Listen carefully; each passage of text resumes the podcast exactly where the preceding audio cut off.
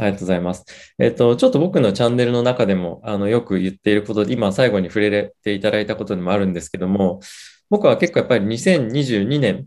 に向けては、これまで仮想通貨取引できなかったあの大きなファンドだったりとか、あとはまだ、えー、クリプトをポートフォリオに入れてない人たちが、今年すごくイーサリアムだったりビットコインが上がったことで、あ、自分たちもクリプトをポートフォリオの中に入れないとお金を今後集められないっていうようなあの状況になったりする可能性もあるので、2022年は今年よりももっともっと、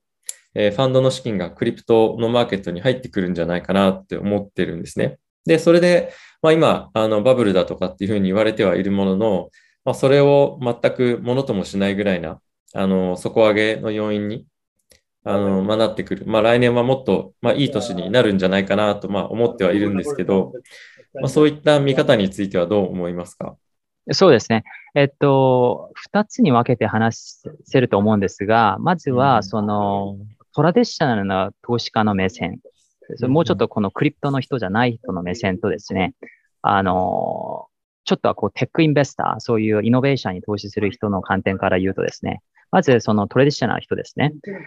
あ何かわからないけどもな、なんか、なんかしないと、と、こう、なんかちょっとビットコインは入れないと。っていうのが加速するのが続いているんですけども、まずそこに火をつけたのが、あの、やっぱりこのビットコインフューチャース ETF が、こう、アプローブされたことによってですね、私もたくさんのウォールストリートの友達からメッセージが来てですね、こここからはちょっと私も入れないとっていうメッセージを結構もらったんですね。だから、これは何を意味するかというと、やっぱりそういう機関投資家たちはですね、やっぱりこのビットコインの可能性よりは、それを支えるインフラストラクチャーやレギュレーションや、あの、ボリュームやあの、そういう、この規制のところ、まあ、ディリバティブを含めてですね、そういうところがちゃんとしてないと、まあ、やっぱりリスクをもっと見ることしかできないっていうことなんですが、こういうふうに CME、あの、あの、ビットコインフューチャー、あの、プロシェアスのビットコインフューチャース ETF が、こう、アプローブされたってことは、もう次はビットコインのスポットの ETF っていう、自動にこう、流れているので、やっぱり彼らとしては、これは結構その、もうこれは多分なくならないと。ただ時間はかかるかもしれないけども、だんだんレギュレーション、インフラストラクチャー、もうコストディや、もうそういう ETF やディリバティブのボリュームもずっと上がってますし、だんだんそれを支えるものが来ている。っていうことが、だんだん彼らを安心させてですね、多分もう、あの2021年終わるまでに、多分この興味が3ヶ月間生まれた人さえも、多分2021年の末までは入れにくいと思うんですね。なぜかって急に入れて、彼らの会計になんかごちゃごちゃになって、うん、お前これ責任取れみたいなことになるかも 思うので、多分入れたくても今入れられない、待ってる人たちが多いと思うんですよ。ってことは、来年新しい年が上げて、あのアカウンティングがまた新しいこのブックオープンしたときに、多分今までこう入れたくて入れられなかった、そういう方たちが、結構、こう、階段式なジャンプをする可能性は十分あるかなと思っています。で、今度はクリプトをちょっと知っていて、ただクリプトを本当に自分が理解しようとしたけど、ちょっとこう疑ってる人たちですね。うん、結局ユーザーはどこにいるんだ？結局だ何に使えるんだ？結局これってもう何なんだっていう、本当にそういう疑問をする人たちに対しては、どういうところがやっぱり、あの、彼らをこう刺激してるかというとですね、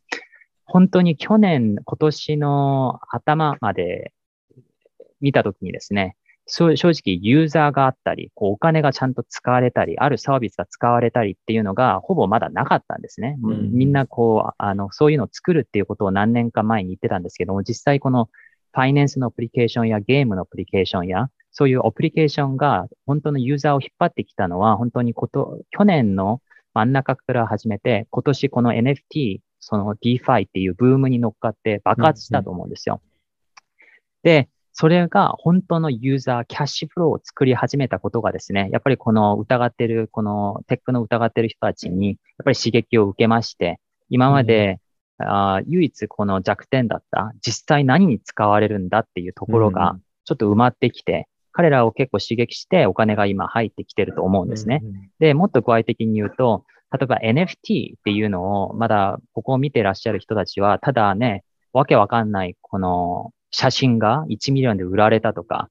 のわけわかんないものがこんな高く、それはバブルだと私も思っています。ただ、今、このクリプト業界にいる人として見てるのはですね、それはただお金が一回バブルで突っ込んできて、ただ、これは今まで見たテックのイノベーションでいつもあったことでですね、先にあのお金がもっと入ってくるんですね、期待によって。それでバブルが一回されて、ただ、バブルの中でも、そのテックをビルドしてるのはずっと続いている。で、一回ちょっと弾けても、それが次のイノベーションにつながってるっていうことで、うん、NFT で見てるバカみたいなそのセールスはですね、まさしくみんなの期待やそういうあの欲望を表しているものなんですが、私が今見てるのはですね、その NFT を使って何をできるか。例えば NFT を使って、あの、コンサートを行ける権利をもらうか、NFT を使って、それをコラタルにしてお金を借りることもできる。あと、リアルエステをトークナイズもできる。で、NFT を使って、あの、例えば、あの、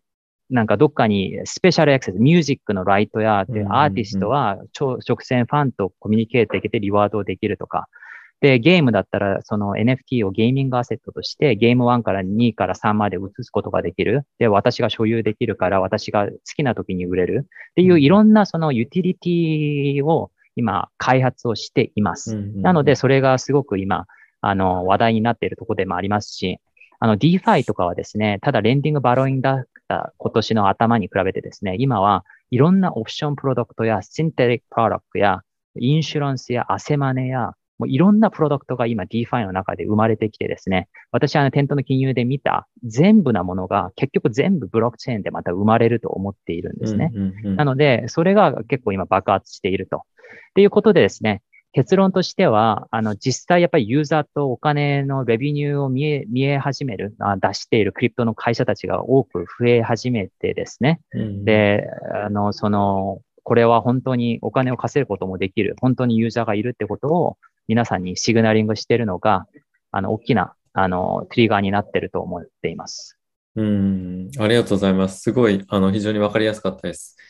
僕も結構やっぱ期待来年に向けて、えっ、ー、と、ずっと本当にまあ、そう言って、まあ、いるのと同時に、まあ、本当に入ってくるのかどうかっていうのは、やっぱり今のマーケットが続くかどうかっていうところも、まあ、あるのかなと思う一方で、もうちょっとこの流れが、あのー、止まらないんじゃないかなっていうのもあるので、そういった意見聞けてよかったです。